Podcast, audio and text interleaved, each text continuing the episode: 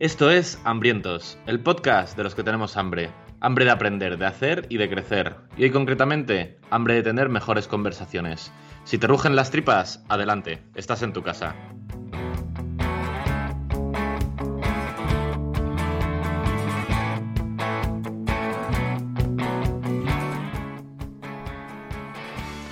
Hola, hola, hola. Hambriento número 2. ¿Qué tal? ¿Cómo estás? Hola, hola, hola. Soy el número. Es que te- siempre me tienes que hacer de menos. Que si secretario, que si el número 2, que si. O sea, no De sé, tanto. ti- motívame un poco. De tanto en cuanto que eh, yo estaba hablando, pero Ah, eh, vale. para- en, mi corazón eres el hambriento número uno. Por orden de apariciones, ¿no? Orden de aparición número 2, pero no es que yo sea el secretario el que se encargue siempre de las notas del programa y de grabar todo. eh, No, eso, eso no es, ¿no? Estamos, es, es que estamos juntando conceptos.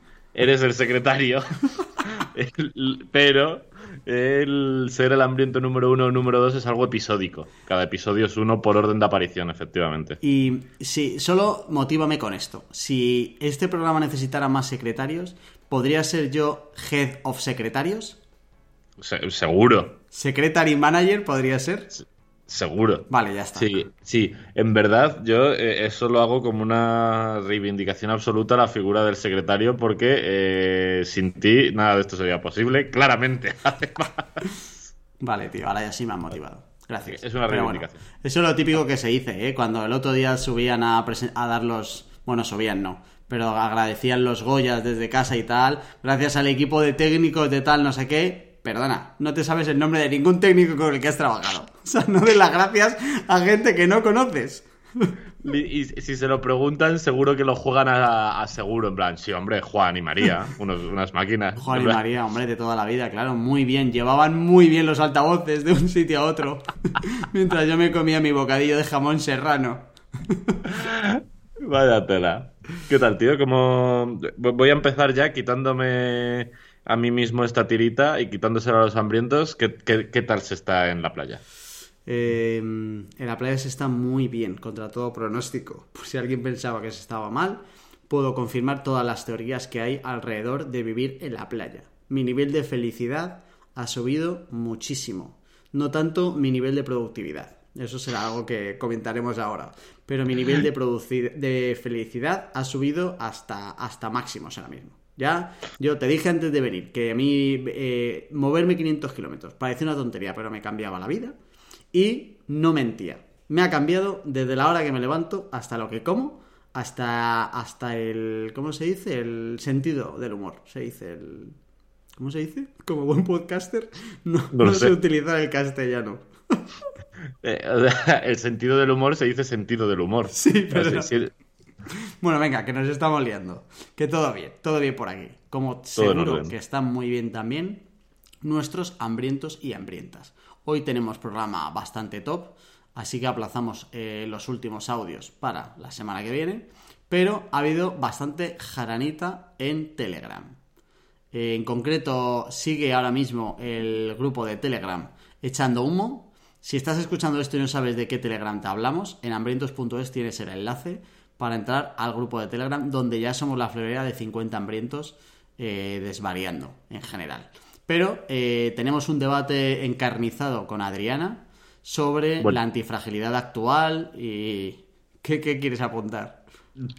El, el de- el debate ese efectivamente es encarnizado, pero lo que está polarizando a los hambrientos es edamames sí, edamames no. Cierto, cierto. El La- otro gran debate de la semana es qué hacemos con los edamames. Eh, Esto es como izquierda o derecha, monarquía o república, o sea, eh, hay dos bandos claros y yo he de decir que antes estaba en uno y me he cambiado. Pero ¿y eso? ¿Y ahora en cuál estás? En plan, yo siempre he que los edamames eran una puta mierda, porque ha- hay, un cristiano que se llama Carlos Ríos, que se- si, si vives en el mundo te, es fácil que te suene, y eh, el tío se atiborraba edamames como aperitivo saludable, y yo ya, ya- el tío me daba un poco de rabia, así que yo ya estaba mal con los edamames. Pero el caso es que un par de veces que los he probado, están bastante ricos. Vamos, que te pega muy bien la foto que puse el otro día en el Telegram de Pantomima Full. Entonces, de... qué rico los edamames. Vale, yo solo voy, voy a confesar que eh, si en general al mundo funcionarial no es ningún secreto, no le tengo en alta estima, todo lo que tenga que ver con el mundo vegano barra vegetariano va exactamente en el mismo cajón. O sea, yo poco a poco me, me estoy desnudando delante de todo el mundo. Eh, Te estás sacando la careta delante de la Sí, audiencia, sí. ¿eh? Voy a empezar ya, ni, ni Hambriento 2, ni secretario del programa, ni hostias. Te voy a empezar a llamar Jorge Charcos García. No, no me pierdo ni uno. Y esto es así, ya está. O sea, funcionarios y veganos barra vegetarianos en el mismo, en el mismo saco. Un saco, por Yo, supuesto, por- desde el respeto. Desde el respeto. Yo, por eh, dar el contrapunto a tus opiniones, que ya sabes que en general me da bastante gusto, diré que creo que los veganos tienen la razón absoluta. O sea, indiscutible. O sea, ¿quién tiene razón? Ellos. No hay duda. No hay duda, ¿eh? Ningún tipo de duda.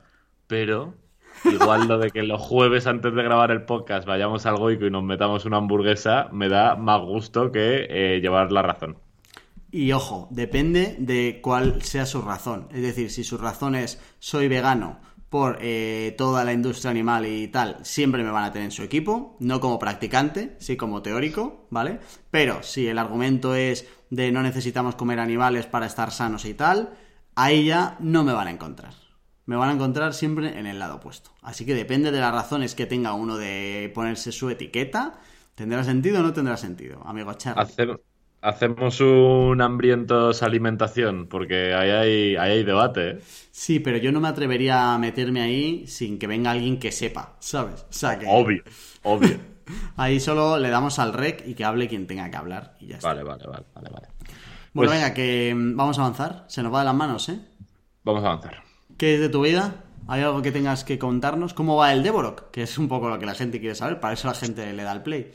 Yo es- estoy, estoy haciéndome el escurridizo porque eh, es posible que en mi cabeza eh, el aprendizaje fuera a ser más rápido de lo que está siendo. ¿Vale? Eh, yo decía, bueno, en una semana voy a saber el orden de las teclas y a partir de entonces, en dos o tres semanas, me habré hecho a teclear. Y por ahora vamos, en dos semanas y media, no me sé el orden de las teclas ni por casualidad. Eh, diré en mi defensa, bueno, en defensa del Devorok, porque yo defensa no tengo ninguna, que le estoy, te- la- tengo agendado media hora al día para dedicarle y eh, le estoy dedicando con suerte 10 minutos al día. Es que cuando hablamos de la motivación, de la motivación al empezar y la motivación a continuar, con esto eh, te pones a prueba seas cual seas el tipo de motivador, ¿eh? Es que te da igual, ¿eh? Pero para empezar, empe- eh, yo ya, ya dije en ese programa que mi motivación para empezar solía ser de puta madre. Me compré un teclado, pegatinas, lo dejé niquelado. Tengo, es que claro, luego voy a mandar en el grupo de Telegram fotos de las, las plantillas que me he hecho para aprender el orden de las teclas de Borak. Bueno, una fantasía. Pero es que luego el, que y a- apetece poco, ¿eh? Ponerse ahí con las plantillas como si fuera un puto cuaderno rubio. Por lo que sea, jugar con las pegatinas sí, eh, conseguir el teclado sí, pero luego ya lo que es hacerlo es como que ya es... ah, tampoco es tan necesario, ¿sabes? Claro, o sea, que empiezo a pensar que lo que yo quería era decir que había aprendido de Borak y no aprender de Borak, ¿sabes? No estabas dispuesto a pagar el coste que eso significa y a comerte el puto brócoli, ¿eh? Todavía no está claro, ¿eh? Todavía no está claro. Yo, eh, a ver qué tal los avances de aquí a final de mes. Por suerte, eh, Sa- Sara, la rata, no escucha el podcast al día, así que- puede ser que me haya jodido ya un par de veces con tener el teclado por aquí por medio y con toda la que lié. Así que, eh, más o menos calculo que para final de mes ya me habrá, habrá estará escuchando esto y me podrá justiciar. Así que me doy hasta ahí para eh, sprintar y si no, sacarme la careta y rendirme. Vale, lo bueno es que aquí se te va a hacer el seguimiento eh, jueves tras jueves. O sea, y martes tras martes para los que nos escuchan. Todas las semanas vas a tener que rendir cuentas Me parece bien. del Devorak o Devorok. Oye, ¿y tu, tu, tu semana, además de vivir bien, algo remarcable? Dos cosas. Uno, eh, me estoy leyendo Invicto de Marcos Vázquez. Y me parece muy gordo, ¿eh? una puta flipada. Yo jamás había leído nada relacionado con el estoicismo. Es más, me parece un libro que, eh, del, que no- del que Charlie no podría hacer sus famosos resúmenes, esos que tanto le gustan. 100%. Porque es que es, pero, a- o sea, a lo mejor me equivoco, ¿eh? Pero hasta donde yo he leído, la gran mayoría ya es un resumen de otras cosas de antes. O sea, no puedes resumir el resumen porque ya es el metaresumen. O sea, deja de hacer resúmenes. Literal. Es denso como una tarta de queso. En plan, ahí Ahora, no se le puede buenísimo, quitar ¿eh? Buenísimo. Ya estoy pensando que es un libro de los que ti- tienes que leer dos veces. O sea, que este libro le- leyéndotelo dentro de un año eh, te puede ayudar lo mismo que lo que me puede ayudar a mí leerlo por primera vez. Me está gustando mucho, mucho. Y la otra gran novedad es que quiero aprovechar este espacio para hacer una oda a la vaguería. Porque aquí, todos los, todas las semanas, se está poniendo la gente deberes y se está diciendo a la gente que si se tiene que hacer objetivos y que sistemas y que si tiene que leer mejor y gestionar su conocimiento y los hábitos y el otro y el de la moto. Todo eso está muy bien, pero creo que de vez en cuando tienes que coger y disfrutar de hacer la del vago, que es lo que llevo haciendo yo desde que llegué a Almería. Lo reconozco abiertamente y no solo re- lo reconozco, sino que animo a la gente a que se suba a, a mi equipo unos días. Tengamos cuidado para que no terminemos de, va, pues venga, pues Jorge tiene toda la razón. Me cojo una silla de piscina, me pongo la cola del paro y cuando me toque ya que me avisen.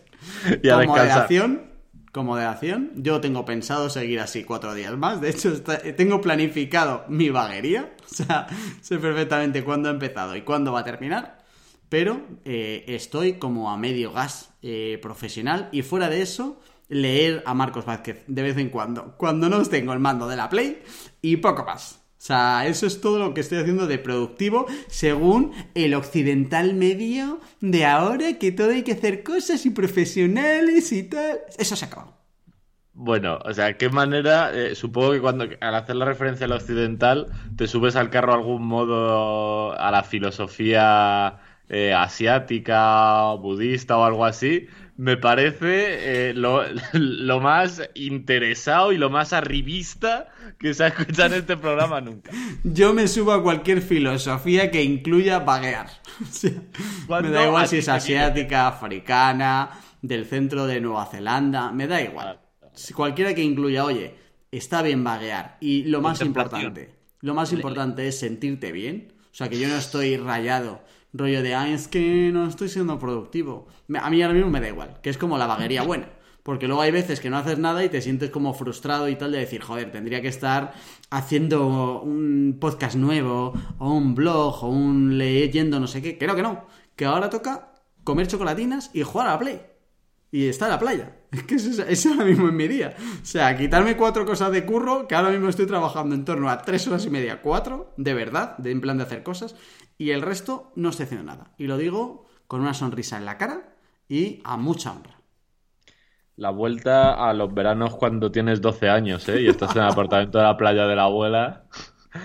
Chocolatinas, play y playa. Más o menos vida- igual, solo que ahora con un poquito más de sexo que antes, nada más. Por lo que sea. La, bu- la- la- la buena vida que tú mereces, amigo Jorge. Sin duda. Pero bueno, ya esto volverá. Así que de mi semana eso es todo. Soy el, el antihambriento. Esta semana soy el antihambriento. Nada, es de, es de hambriento pararse, no a vaguear, que es una palabra muy fea, a eh, dedicar tiempo a la contemplación. Que, parece que lo reviste de otra cosa. Sí, pero es verdad que la- si la semana pasada decía de en cuanto llegue a la playa me hago un mapa de activos, pues eso ha quedado, Se me había olvidado. eso ha quedado en ya sí, eso ya poco a poco, paso a paso. Vale, vale.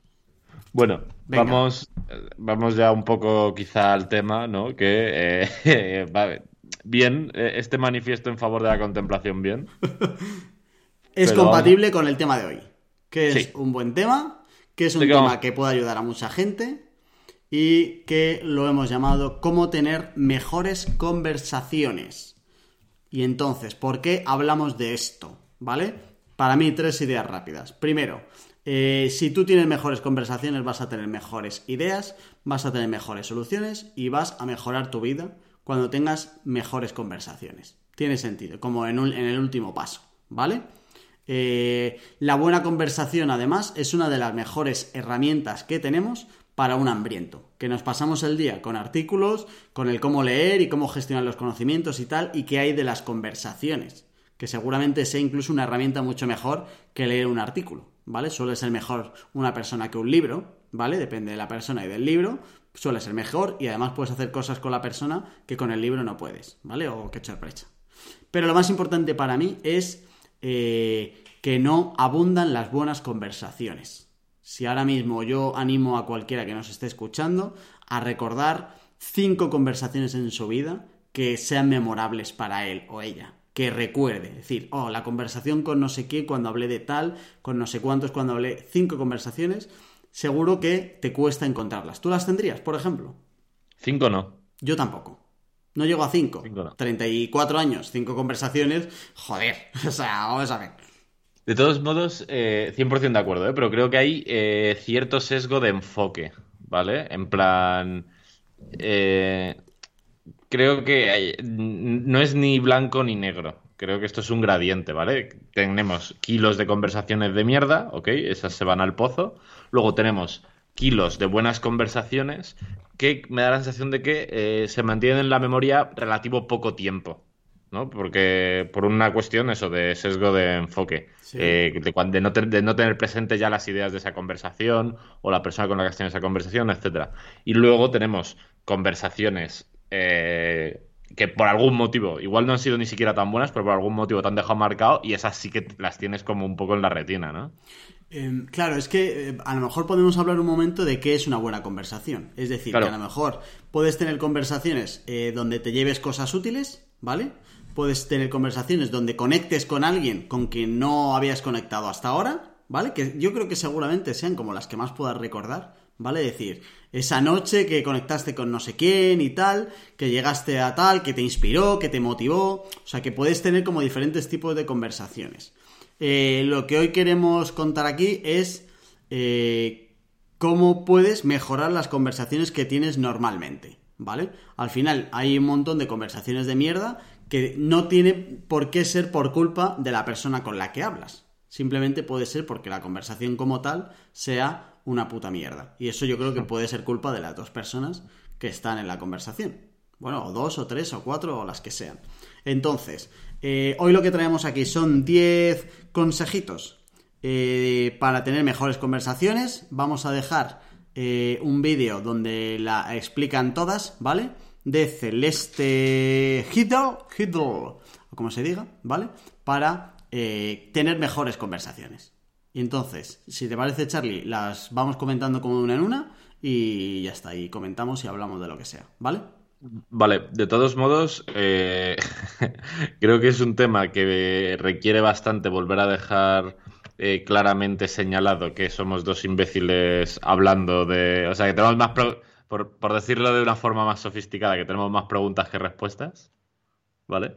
Y creo que eh, molaría efectivamente hacernos a nosotros mismos precisamente porque las conversaciones son una, tanto escribir como las conversaciones son una de las mejores formas de pensar, eh, que ahora eh, nos hagamos una serie de preguntas y conversemos, si quieres, sobre efectivamente qué hablamos cuando hablamos de una buena conversación. La primera pregunta que se me ha venido, eh, además esto es muy del, método socrático, ¿no? Que lo de discutir haciendo preguntas para intentar llegar a tesis eh, comunes. Eh, una buena, una buena, ¿Qué es una buena conversación? Eso es lo primero. ¿Qué, es para ti una buena conversación? Eh, una conversación de la que saques algo que antes no tenías. Así como rápido, ¿vale? si yo conecto contigo después de una conversación, podría... Es, es verdad lo que tú dices, lo de los grises, que, es que tampoco todas las conversaciones que tú tienes en un día tienen que ser conversaciones para que algún taquígrafo te las pase a, escrito y las cuelgues en la pared. Eso es verdad. Em, en realidad todo lo que vamos a hablar hoy es como para mejorar la forma de la conversación. Es decir, eh, eh, vienen consejos para que tú, eh, cuando tengas una conversación, puedas dar todo de tu parte para que luego la conversación sea buena. ¿vale? Buena en cuanto a forma. Luego el fondo para mí es otra cosa. O sea, tú puedes tener eh, una noche, una conversación con alguien con, la, con, el que conectes y que te cambie un poco la relación con esa persona y que la conversación haya sido como tal formalmente una puta mierda, ¿vale? Tú, yo tengo conversaciones, recuerdo conversaciones con las que he conectado con gente donde íbamos borrachos. Y no es no precisamente mm, para sacar un libro de diálogos con entre Platón y Fenón, ¿sabes? No, no es precisamente eso. Pero aún así, sí que eh, lo considero buenas conversaciones porque saqué cosas que antes no tenía. Tío, pues yo creo que, eh, siendo además que vamos a comentar los mismos puntos que hemos revisado la misma documentación, creo que sobre todo lo que vamos a abordar hoy no es tanto cómo tener eh, conversaciones con mejor forma, por así decirlo, creo que lo has dicho así, sino para, en general, elevar el nivel de tus conversaciones. Precisamente como es una especie de gradiente, independientemente de qué tema estés abordando, creo que si repasamos los consejos que vamos a ver luego, los 10 puntos esos, independientemente si es una conversación en la que potencialmente puedes conectar con alguien o es una conversación chorra con un amigo o un familiar o si es una conversación de curro, en general si las aplicas, más que mejorar la forma, creo que es fácil que evolucionen por el gradiente, de más negro a más blanco. ¿Sabes? O sea, que, si las aplicas en una conversación que está llamada a conectar, que gracias a aplicarlas conectes mejor si estás eh, pidiendo información a alguien que te va a dar un consejo, que aconsejes mejor o que recibas mejores consejos. Pues eso, que suba un poquito el nivel. Claro, yo lo que iba con lo de la forma es que no se mete en eh, tienes que en, de qué estés hablando. O sea, que al final esto te vale, hables de lo que hables, pero no va al fondo de decir cómo sacar temas interesantes o, de qué temas son buenas conversaciones y no, ¿sabes? sino que va a la forma de los consejos son como más del cómo llevar la conversación, usar preguntas abiertas, ¿vale? Eso va más como a la forma que al fondo, da igual de lo que estés hablando. Total, total, vale. Venga, vamos al lío. 100% de acuerdo. Venga, vamos con los 10 puntos. Eh, punto número uno, eh, no multitasking. multitasking. No hagas nada más y estate presente. Ya empieza bastante arriba, ¿eh? Porque yo cuando analizaba un poco todos estos, eh, creo que no cumplía casi ninguno la mayoría de las veces, sinceramente. Yo, e, esta básicamente a lo que se refiere es, si estás en la conversación, estate 100% presente en la conversación. No estés, evidentemente no estés con el móvil, pero eso como que se da por supuesto, como que venía a decir, ni siquiera estés jugando con algo. Y eh, el oyente no me está escuchando, pero tú puedes ver como yo, de hecho, estoy jugando con algo mientras tenemos esta conversación y no estoy 100% de acuerdo creo, o sea, eh, creo que eh, jugar con algo no tiene por qué estar restándote foco de la conversación. Yo estoy de acuerdo, en lo de jugar con algo no significa que te esté quitando, pero al final lo que quiere decir aquí es que no estés a nada más, o sea, que toda tu atención esté en la persona que te está hablando. A mí lo que, bueno, luego, luego sale por ahí una que es bastante relacionada con esta. Eh, pero al final, el primera es estate presente, estate donde estás, te está hablando una persona eh, si no te interesa, córtalo y si te interesa, hazle caso. Un punto interesante de esto es que eh, las personas podemos, eh, cuando hablamos, reproducimos unas 200 y pico palabras por minuto, más o menos, y sin embargo, a la hora de escuchar, somos capaces de procesar unas 500.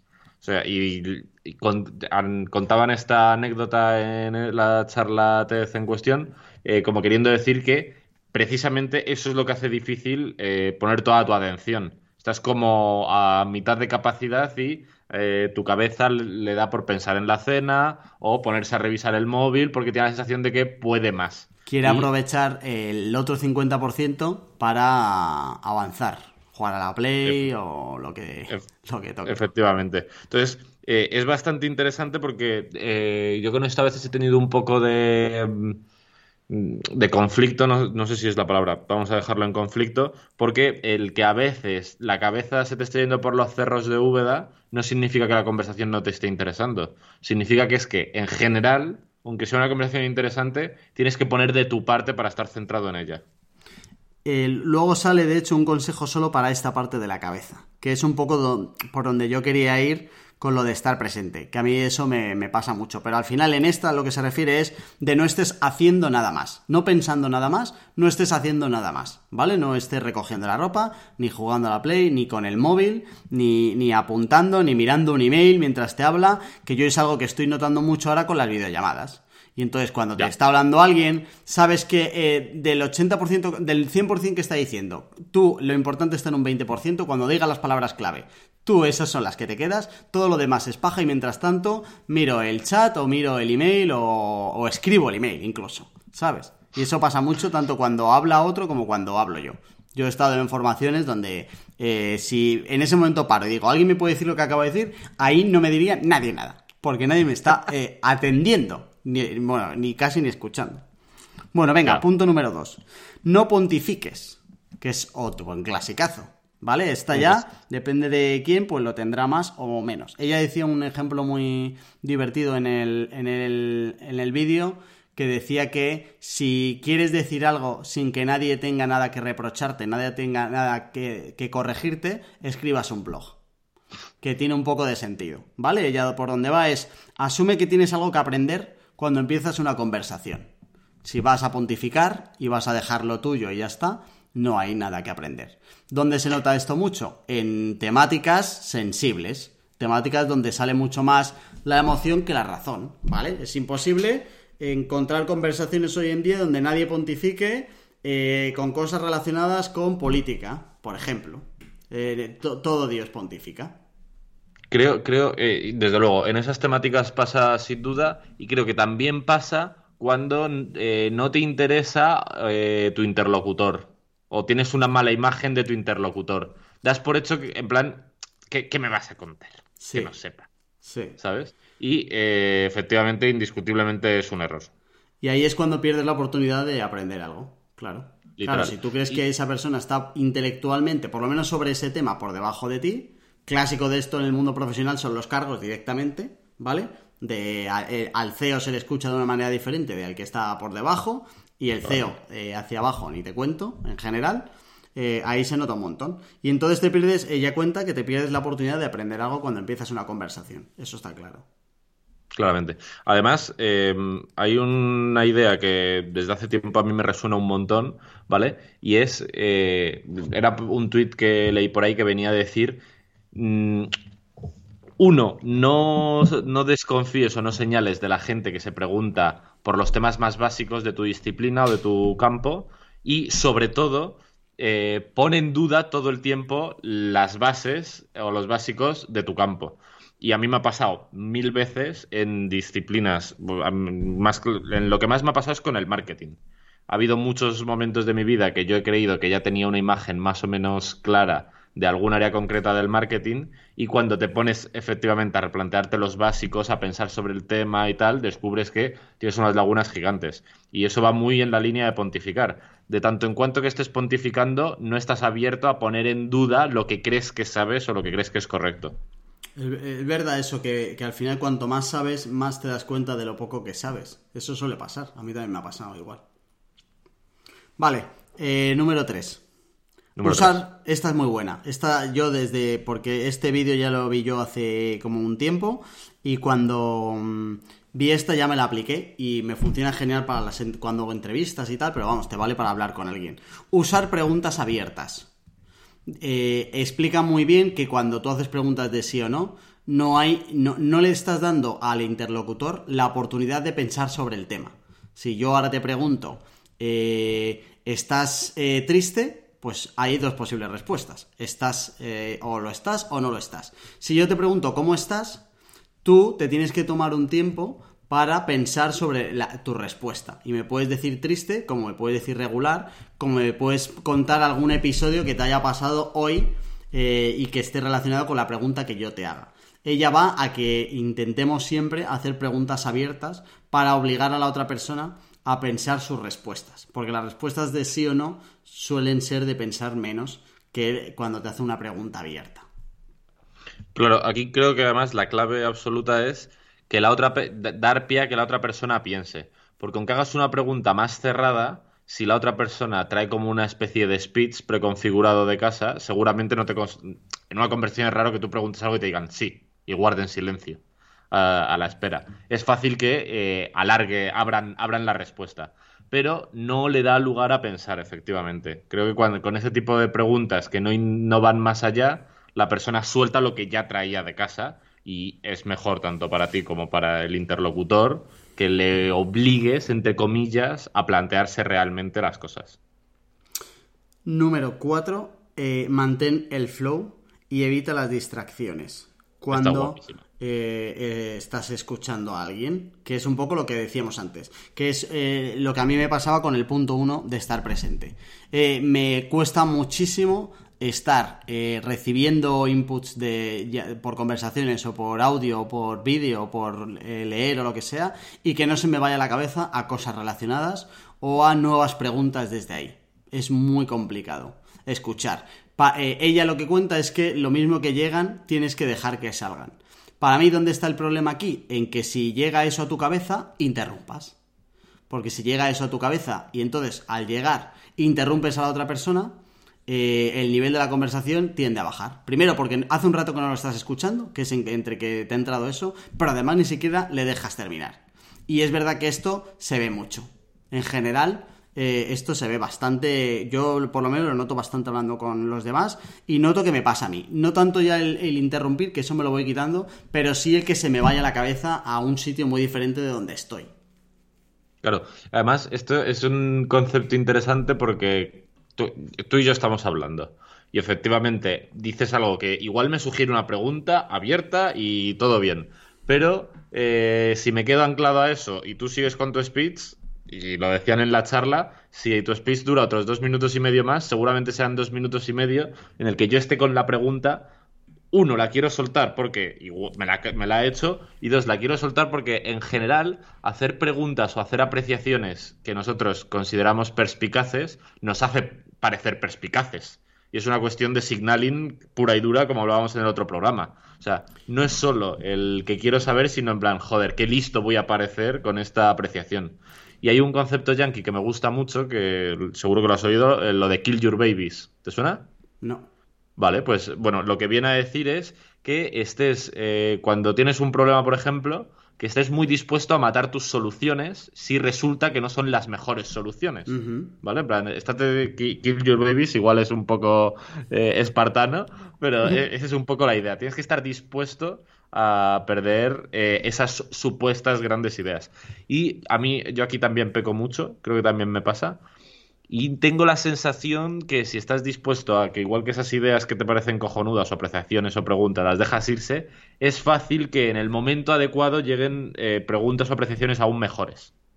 Em, y comentabas eh, de refilón algo que no, no, tiene como un punto exacto, pero que creo que sí que es importante, relacionado con esto, que es eh, que a veces estamos escuchando para responder y no para aprender. Y entonces, eh, como yo empiece a mi tesis y diga, oye, estoy a favor de esto porque no sé qué, y el primer argumento no te encaje, ya estás pensando en la respuesta. Aunque luego le queden cuatro más que sean perfectos, ideales, va a dar igual porque literalmente es que no los escuchas. Es que no los escuchas. Y entonces cuando tú te preparas para responder, en vez de para aprender o para escuchar, pues entonces eh, se, te va de las manos.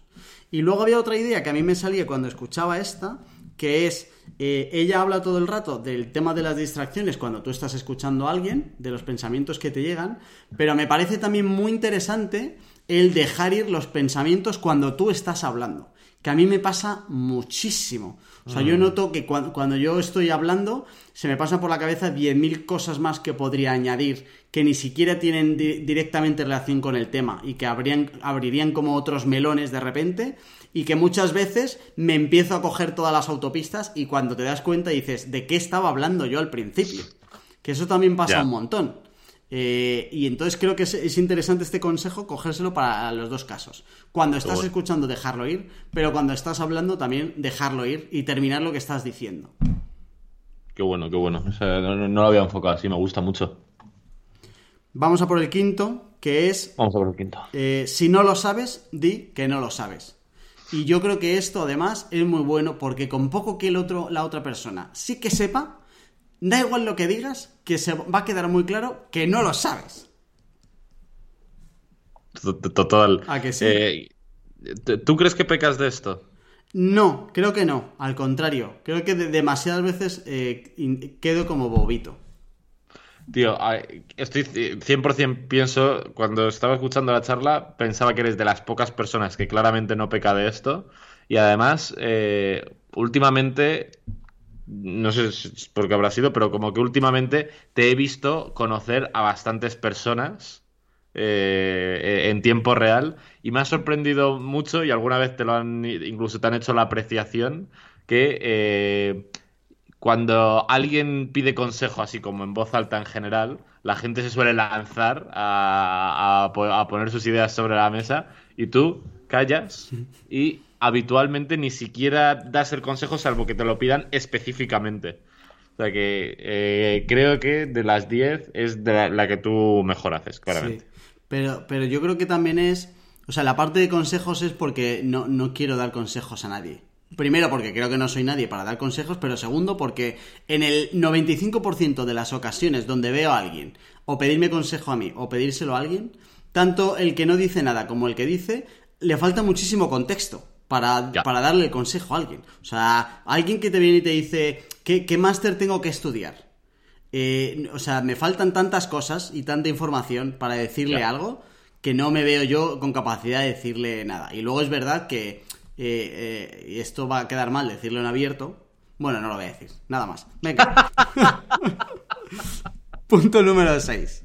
Eh, Jorge Charcos García no, le perdona nunca a, Jorge Precavido García lo que acaba de ocurrir. No, ¿eh? programa a programa, poco a poco. Eh, Vamos con el punto 6. El número 6 puede ser lo que más me moleste a mí. O sea, yo he dejado de llamar a gente, en plan de con la que antes hablaba, amigos, amigas y tal, por culpa de este punto, que, es como un defecto muy gordo para cualquier persona por lo menos para mí, que es no equipares tus experiencias con las del otro. Si alguien te está contando algo, intenta no eh, intentar ponerlo encima, incluso aunque sea de manera involuntaria, pero que no tenga que parecer que tú has sufrido más, que tú te lo has pasado mejor, que lo tuyo es peor. O sea, si alguien te está costando, contando algo chungo, y, de hecho, eh, relacionado con esto, diría, además de no intentar ponerlo por encima, intenta no equiparar como tal. O sea, intenta, si yo te estoy contando algo que yo considero que es muy malo o muy bueno, no intentes sacarme algo relacionado que, como para que parezca del mismo nivel, porque lo normal es que cada uno tenga su balance en la cabeza. Y no tiene sentido que yo te esté contando algo malo y que tú me saltes con otra cosa que consideres que es igual de mala como para añadir algo o para completar algo sin ni siquiera dejar de terminar a los demás. Hay, hay un estudio que hicieron una, una compañía telefónica yankee hace un huevo de años que eh, analizando de qué cojones hablaba la gente en las conversaciones, ¿vale? Y eh, una de las cosas, en las conversaciones por teléfono. Y una de las cosas que descubrieron, si no recuerdo mal, analizaron creo que eran 500 minutos de conversación y la palabra que más salía era en inglés, era el yo, efectivamente. Lo contaste la semana pasada. ¿Fue la semana pasada justo? Yo escucho ah, a mis interlocutores, Charlie. vale, pues eh, creo que eh, yo creo que de este punto peco bastante eh, y creo que en lo que se resume es que intentes en general que la conversación vaya de la otra persona. ¿Sabes? Al final ese es el point porque creo que en mi caso en concreto creo que es bien intencionado, ¿no? Igual la otra persona te está hablando de un problema eh, como pidiéndote tu opinión o consejo, igual le dejas, le, pones, tú cumples bien todos los puntos eh, que hemos dicho hasta ahora. Pones atención, pones, eh, no estás a otras cosas, todo, todo, todo. Pero claro, llega el momento de dar consejo y creo que es bastante natural que te apoyes en tus propias experiencias. Sí. En plan, pero efectivamente, según lo estaba escuchando, digo, joder, claramente es un error. claramente es un error porque al final la conversación, la clave es que vaya de la otra persona, no de ti. Y tú te tienes, igual que nos gusta nuestro nombre, igual que nos gusta decir yo, nos gusta nuestra, contar nuestras historias porque lo de antes, ¿no? Eh, nos permite hacer, parecer listos o astutos o antifrágiles o lo que toque. Y creo que es el punto más importante, fíjate, de los 10 estos. no, no, tanto el no, no equipares las experiencias, sino entiende que la conversación va de intenta que la conversación nunca vaya de ti. Creo que eso eh, sube mucho el nivel de la conversación. Pero al final lo, que tú dices eh, es normal, es decir, al final cuando tú tienes que responder a cualquier cosa, tu cerebro lo que hace es eh, mira en el armario y mira y, revisa todo lo que tú has vivido como tal. Entonces, en cuanto coges algo relacionado, pues como que, al final lo, saca para de ahí intentar elaborar la idea que tú quieras o la respuesta. Para mí eh, eso sí que tiene sentido, o sea, sí que tiene sentido de yo, a mí me ha pasado algo parecido y te doy mi experiencia, a lo que yo voy es a que a lo mejor yo no te estoy pidiendo consejo y solo estoy desahogándome o celebrando, ¿vale? Por coger un poco como los dos extremos. Y lo que tú dices de en vez de dejarme que yo por lo menos termine y decir, oye, pues eh, lo celebro o, te voy a intentar ayudar o, o, simplemente te voy a escuchar, te salgo con algo parecido. Y entonces yo, yo he sentido que alguna vez me he dado cuenta y que a los dos minutos he dicho, pero vamos a ver, esta conversación ha empezado de una manera y ahora está terminando de otra muy diferente. Y digo está terminando porque yo sí que ahí soy muy radical y digo, mira, aquí te quedas. Pues eh, evidentemente creo que en ese caso no hay duda, efectivamente, si vas de ese palo tus conversaciones van a ser mucho peores, pero creo que incluso en el otro eh, hay virtud en hacer el ejercicio consciente de, aunque bases tu respuesta en tus propias experiencias, que a priori no saques a traslucir eh, tu propia experiencia. En el programa en el que hablamos con Bosco de minimalismo y salió el tema del signaling, ¿vale? Decía, cuando estábamos discutiendo lo de la ropa negra, rollo, esto parece algo práctico, pero es que igual ya es un punto de señalización para la gente de mi entorno. Y Bosco decía, joder, pues ponte camiseta, lo llevaba al extremo, ponte camisetas de propaganda a ver si efectivamente es por señalización o por practicidad. Pues en esto creo que eh, me viene a la mente ese ejemplo, pues puede tener el mismo sentido. Si realmente lo importante es la enseñanza que tú tuviste con una anécdota parecida, cuenta la enseñanza y guárdate la anécdota. Ya. ¿Sabes lo que te digo? Sí, sí, sí, sí. Sí, pero ¿no crees que a veces la anécdota refuerza eh, que te puedan comprar la enseñanza? creo que lo, que seguro que refuerza siempre es nuestro ego de, hablar de nosotros. Igual en algunos casos también. Por eso digo que creo que como en, en el enfoque que le dabas tú, 100%. Si eres ese tipo de gente, deja de hacerlo la, persona no quiere escuchar tus movidas cuando le apetece hablar de las suyas. Eso sin duda. Pero incluso en el otro caso, que quizá efectivamente es más benigno, creo que como poco es un buen, es un buen, es un ejercicio saludable a la hora de eh, elevar el nivel de la conversación. Mm, vale. Vale. Número 7. No seas repetitivo. Mm, poco más que añadir aquí en el número 7. Yo esto cuando más lo estoy notando ahora es cuando eh, grabas podcast con gente como que antes no había grabado y tal, que vuelven y vuelven, bueno, incluso en exposiciones lo he visto y tal. A mí a veces todavía me pasa de volver y vuelve y vuelve y tal. Porque no hablamos de repetir varias veces como un mismo concepto durante una conversación, de enfatizar, sino de que yo te acabe de contar algo y, no salga de ahí. Y me haya metido en un torneo y te, y te repita las cosas, ¿sabes? Estoy 100% de acuerdo, las muletillas, aunque no se refieren a este punto a eso, son como el ejemplo más tangible de una repetición es un problema. Y creo que es interesante tanto para la hora de hablar como para la escritura. Tommy de Suma CRM, que he trabajado muchas veces con él, él, él era muy nazi en general de los, de los artículos cortos, de los post cortos. A mí me gustaban más largos. Pero más allá de que ahí teníamos nuestra discrepancia, una idea que me, me terminó metiendo en la cabeza con mucho sufrimiento, porque a mí me costaba mucho, es si tienes, si en un post tienes que hacer eh, recapitulando, es que el post es demasiado largo o que no te has explicado bien. En plan, no repitas, tío Em, explícalo mejor desde el punto principio y ahórrate eh, volver sobre el tema cuatro veces que la gente no es imbécil. Mm. Y creo que aplica mucho también a las conversaciones. Hay excepciones. Si la eh, igual si es una conversa es una ponencia de dos horas o de una hora, igual efectivamente sí que tiene sentido repetir porque hay que recapitular pero en general eso en una conversación no va a pasar, porque es un toma y daca. Claro, Entonces, si estás repitiendo todo el rato, seguramente estés metiendo la gamba. Claro, en conversaciones no, pero es verdad que justo en el formato que tú decías o en charlas y tal, no, no, a lo mejor no es repetir, pero sí que volver a eh, pintar el esquema de lo que has contado al final. Volver a reorganizar todas las ideas que ya has contado. ¿Sabes? Que bueno, es diferente. Pero vamos, es verdad que en conversaciones eh, ningún sentido. Eh, venga, pues punto número 8, que esto es eh, uno que yo antes eh, cometía mucho y lo, lo aprendí cuando vi esto, eh, que es evita los detalles. Eh, a nadie le importa el nombre concreto, la fecha concreta, el lugar concreto, si no tiene estrecha relación con lo que estás contando. Y entonces esto es un clásico cuando dices, joder, ¿cómo se llamaba este tío? Roger... Sí, joder, Roger... A ver, dame un momento que te lo busco. Queda igual, que si, que si no te he preguntado por Roger y lo que me vas a contar es algo de Roger, me da igual si se llamaba Roger o Steve o, o como quieras que se llame. Y lo mismo te pasa con las fechas. Ay, ¿esto qué fue en el 92? No sé si el 92 o el 93. Que, que da igual. O sea, que no, no, te metas en ese tipo de agujeros que lo único que hace es que la gente eh, corte. Si antes hablábamos un poco de, oye, del 100% de la conversación, sé que me va a interesar el 20%, pues este tipo de cosas, de información, va al 80% de basura seguro. Y no me voy a acordar. Así que no te molestes ni hagas perder 15 segundos a la gente para encontrarlo porque nos da igual. Literal. Y creo que esto pecamos todos.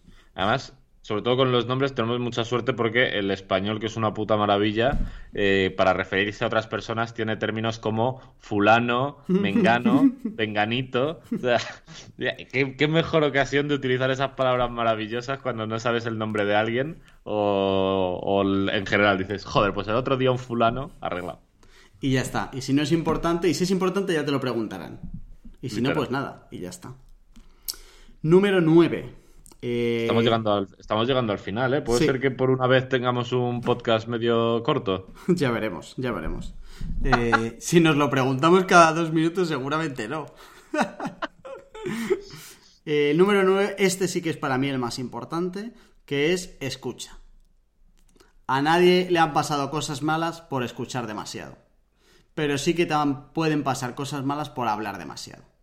Ella cuenta muy bien que al final, eh, cuando tú hablas, eh, a ti te gusta hablar porque al final cuando hablas tienes el control, ¿vale? Y controlas y tú decides de lo que se habla, cuándo se habla y cómo se habla. Entonces no hay ningún problema. Y el cerebro tiene el control, ¿vale? No, no hay eh, mal gasto de tiempo. Es simplemente tú decides todo el rato las palabras que vas a decir y listo. Pero claro, cuando escuchas, tienes que hacer mucho más esfuerzo, lo que comentabas tú antes de las palabras que procesas y que no procesas y tal. Y luego otra cosa en general, que es eh, que cada vez nos cuesta más prestar atención plena a algo concreto. Que ya, ya, no, ya no es solo esto, sino escuchar un podcast o leer o, lo que fuera. Cada vez nos cuesta más. Yo no sé si será todo esto de las redes sociales o, o qué será, pero es verdad que cada vez como que nos cuesta más eh, eh, tener atención plena y escuchar. Y al final lo que hablábamos antes va mucho relacionado con esto, lo de escuchar para responder o escuchar para escuchar de verdad, para entender qué es lo que me quiere decir y qué me puedo sacar yo de todo esto. Porque si ya te está costando escuchar, joder, que te merezca la pena. Claro, ahí una vez más, volviendo al español, que es muy rico, podríamos hacer, eh, no me acuerdo cómo se llama el concurso, pero lo típico de un, dos, tres, responda otra vez de refranes españoles que vienen a decir cállate la puta boca y escucha, imbécil. O sea, hay cientos y eh, los refranes son un ejemplo de efecto Lindy. Si han llegado hasta nuestros días es porque guardan algún tipo de buena enseñanza. Es verdad. O sea que ah, si el río suena, agua lleva. Pero eh, puede ser este como el. ¿Tú lo ves como el mejor de los 10? O sea, el más importante. Creo que esto es un poco de, de Charlie Flipao, que además se, se, ha estado trabajando últimamente bastante en el Telegram, pero la, revisión que he hecho yo de lo de no superpongas tus anécdotas, lo de eh, entiende que es mejor que la conversación vaya a la otra persona, creo que es el, lo, que agruparía un poco más todo. Y al final, si va de la otra persona, qué menos que escucharla. Ya, en realidad es que el escucha te aplica como a muchos de los que hay aquí. Son muchos sí, de los consejos van como de escucha de verdad. Sí, pero siendo que esta tía es una diosarra y la charla mola mucho, creo que el punto más importante es el que me he sacado yo de la manga. Ahora le, le, vas a poner un comentario en su blog y le vais a decir, oye, disculpe, señorita Celeste. en plan, eh, como incumpliendo, incumpliendo todo lo que. Eh, los 10 puntos de la charla. He parado la charla en el minuto tal y vengo aquí a hablar de mi película. Y lo repites varias veces y le dejas un dogmita, ¿eh? Y le, y le pones una pregunta cerrada. ¿Estás de acuerdo, sí o no? Molaría intentar redactar el, comentario troll definitivo faltando a cada uno de los 10 puntos. Sí, sí, sí. Le pones todos los detalles. Te escribo desde aquí en un Mac de procesador Intel no sé cuántos a las 18.52 del día... Eso molaría, ¿eh? Te explota la cabeza, ¿eh? Bueno, y el punto número 10, brevedad. Sé breve. Es verdad que si tú aplicas todo lo anterior y te quitas lo inevitable y no eres repetitivo y etcétera, hay muchas cosas que ya van a implicar brevedad. Ya está. Eh, hay, hay una frase, no sé de qué tipo era, no voy a incidir en ello porque los detalles no importan, que venía a decir que no hay películas, no hay películas demasiado largas, hay películas malas. Esto ocurre, con esto ocurre mucho. Cuando intente, o sea, la clave de la brevedad creo que es no intentes ser breve por lo breve, sino acótate al tiempo mínimo, pero igual ese tiempo es mucho. O sea, igual para transmitir una idea de verdad tienes que dar algún detalle, igual tienes que alargarte un poco, igual tienes que poner alguna experiencia personal tuya sobre la mesa, pero intenta acotar dentro de lo posible al máximo. O sea, a lo mejor, de hecho, el enfoque no es ser breve, sino, oye, evita dar chapa. Sé preciso. Claro, evita enrollarte más de lo que debas. No, que, no, tenga, no tiene que ser corto, simplemente que no sobre nada, ¿no? Eso es. grasa free. Cuando, cuando escribes es una de las cosas más, a mí por lo menos es de las cosas que más difícil me resultan. Cuando ya tengo el bruto de, de un email, de un post, de un artículo, de una landing, lo que sea, sentarme a, cortar, a cortar grasa, cortar grasa, cortar grasa, sintetizar, es muy difícil. Había una frase muy mítica de eh, disculpen la longitud de esta carta, si hubiera tenido más tiempo sería más breve. Qué bueno. tiene, mucho, tiene mucho sentido porque ser preciso es complicado, pero es, positivo. Yo, yo, lo estoy viviendo también últimamente, porque ahora voy como de eh, influencer en LinkedIn y antes de escribir en LinkedIn me lo escribo en un Word. Bueno, de hecho me escribo toda la semana en un Word y luego ya copio y pego el día que toca y ya está. Y claro, cuando voy al copiar y al pegar, a lo mejor veo que me he saltado y que me sobran 1500 caracteres en rojo. Y entonces hago lo que tú dices, hago el ejercicio de quita paja, quita detalles, eh, estos son cuatro palabras y con una me vale, etcétera, para hacer un poco el ejercicio. Pero al final, em, como a modo de conclusión de las 10, eh, creo que hay algunas que te van a ayudar a tener eh, mejores conversaciones, pero creo que hay otras que son muy complicadas. O sea, creo que cuando te pones a hablar con una persona tranquilo, cuando te pones a hablar con una persona sin que haya ningún tipo de registro, sin que vayas a grabarlo en un podcast o en una entrevista o que vaya a verse en ningún lado, una conversación normal de dos personas en un bar, es muy complicado que tú tengas presente, oye, voy a ser breve. Voy a ver cómo le cuento esto a Charlie de manera breve. O sea, creo que hay algunas que están más enfocadas como a, hacer entrevistas, que es un poco a lo que se dedica ella, que a luego en el día a día. Hay otras que sí, pero creo que está un poco mezclado, que tampoco hay que volverse loco como para tener las 10 presentes. Estoy. Iba a decir que estoy de acuerdo y luego enmendarte la plana, pero no. Voy a decir que estoy frontalmente en desacuerdo. Y creo que merece mucho la pena recuperar eh, un concepto del programa de práctica deliberada. Plan, efectivamente creo que hay algunos consejos que son muy fáciles de aplicar y unos que son muy difíciles. Uno que van a elevar muy rápido el nivel de la conversación y otros que menos. Pero efectivamente creo que, es un sinsentido eh, si estás escuchando este podcast hambriento que salgas de aquí y digas en la siguiente conversación voy a llevar a cabo estos 10 consejos. Y además la tía creo que lo dice en uno de los puntos de la conversación pilla una idea e intenta masterizarla. Y durante unos días intenta eh, aplicarla en todas tus conversaciones, pero solo una. Y cuando tengas la sensación de que ya has mejorado en ese ámbito, pilla otra idea. Y cuando tengas la sensación de que ya.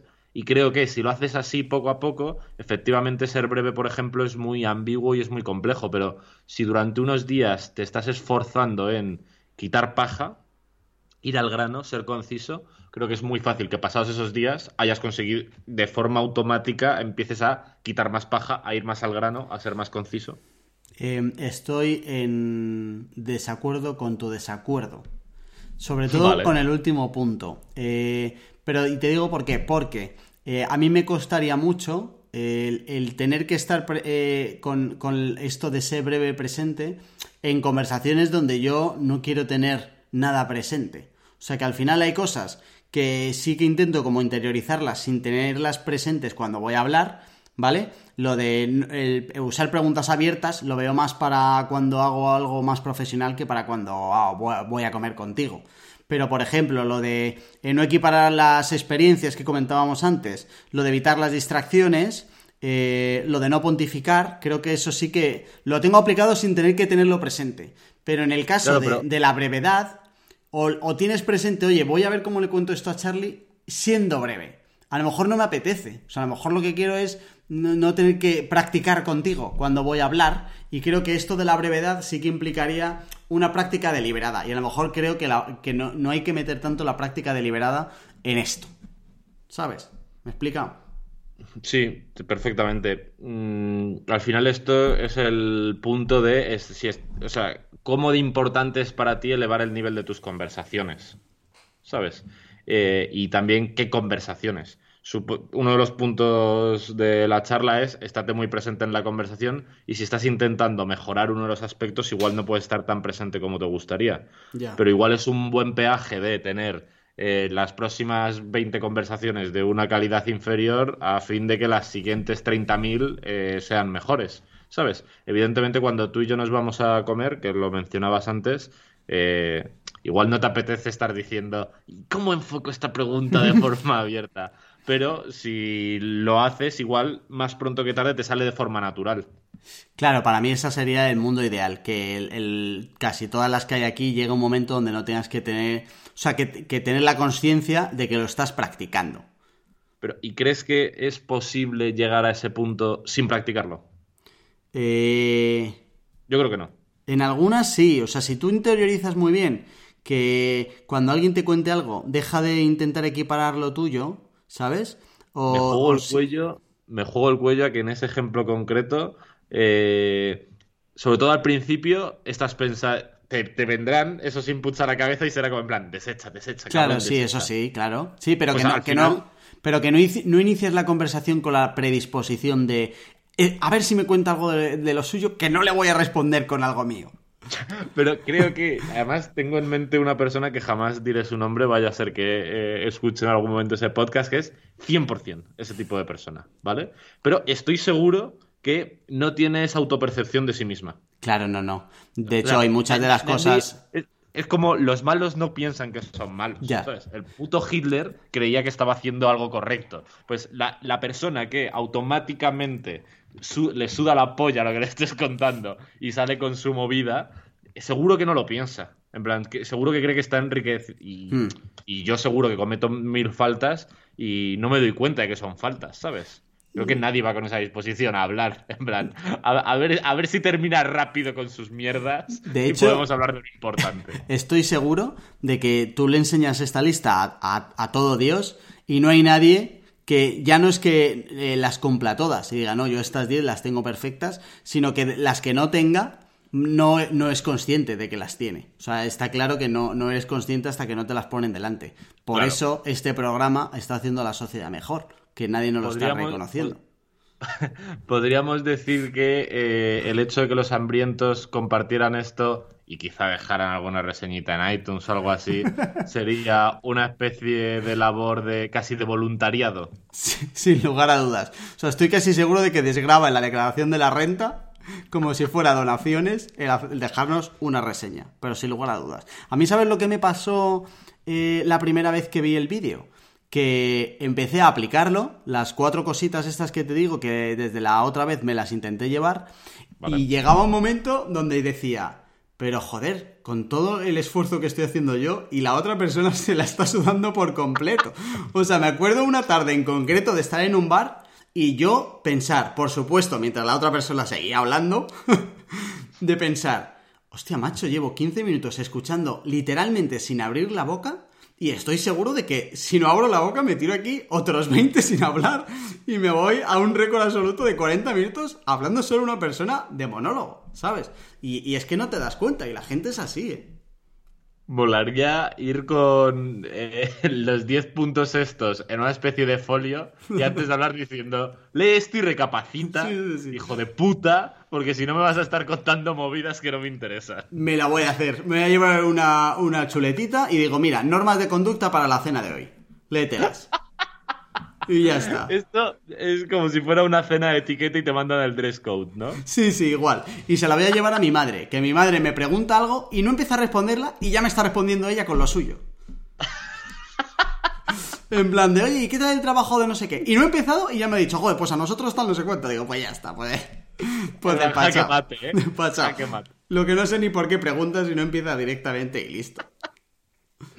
Ay, Dios mío, vaya tela. Pues ahora en...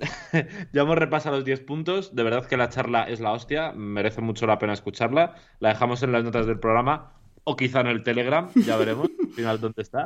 Eh, para averiguarlo tendrás que ir primero a hambrientos.es, a, los programas y cuando llegues a notas del programa y veas que efectivamente no está, tendrás que entrar en, el enlace que está en el sitio donde debería estar la charla, al grupo de Telegram donde lo compartiremos. Y eh, solemos hacer eh, Action Weeks, pero siendo que este programa era mitad conversaciones, mitad eh, un manifiesto para poner en relieve la contemplación, tú estás- como tú estás haciendo, creo que podemos dejar un programa Action Weeks free. Free, vale, free de Action Week. Pero te propongo algo y es eh, que nosotros tengamos esto como código de conducta para los próximos programas e intentemos siempre intentar aplicar todos los 10 puntos en los próximos programas y que los programas sean mejores conversaciones respecto a los 12 programas anteriores que llevamos. ¿Qué te parece? 9 de 10. Hay uno que me niego. ¿Qué es? La brevedad, porque si no, los 15 minutos que nos tiramos hablando de gilipolleces Pero- al del programa, eso se pierde. Pero somos breves. Otra cosa es que divaguemos. Pero No. somos breves cuando, cuando contamos las milongas. No es verdad. ¿No? Por supuesto que divagamos y por supuesto que no somos breves. Vale, Tío, pues. eh, eh, sí, bueno, el único Action Week que podíamos dejar es si eres hambriento y estás en el grupo de Telegram, si no estás, deberías estar. Y si estás en el grupo de Telegram y has llegado hasta aquí, eh, acúsanos de eh, que empecemos, o sea, señálanos con el dedo en el grupo de Telegram para que empezamos a ser breves si estás a las- hasta la polla de nuestras disertaciones Eso iniciales. es. Y si te gusta, dilo también, claro. Para saber qué Claro. hacemos. Pones un hashtag Jorge Flipao, Charlie Flipao, todo bien y ya nos damos por aludido. Vale. Eh, puedes dejarlo en el grupo de Telegram o puedes mandarnos un audio que luego pondremos por aquí al 611 13 58 88. El mismo teléfono está en la plataforma donde nos escuchas y en hambrientos.es. Y nada más, que muchas gracias, Charlie. Yo contigo solo tengo buenas conversaciones. Un placer estar aquí un rato de charleta contigo, hambriento número 2. Chao, la semana que viene más. Chao.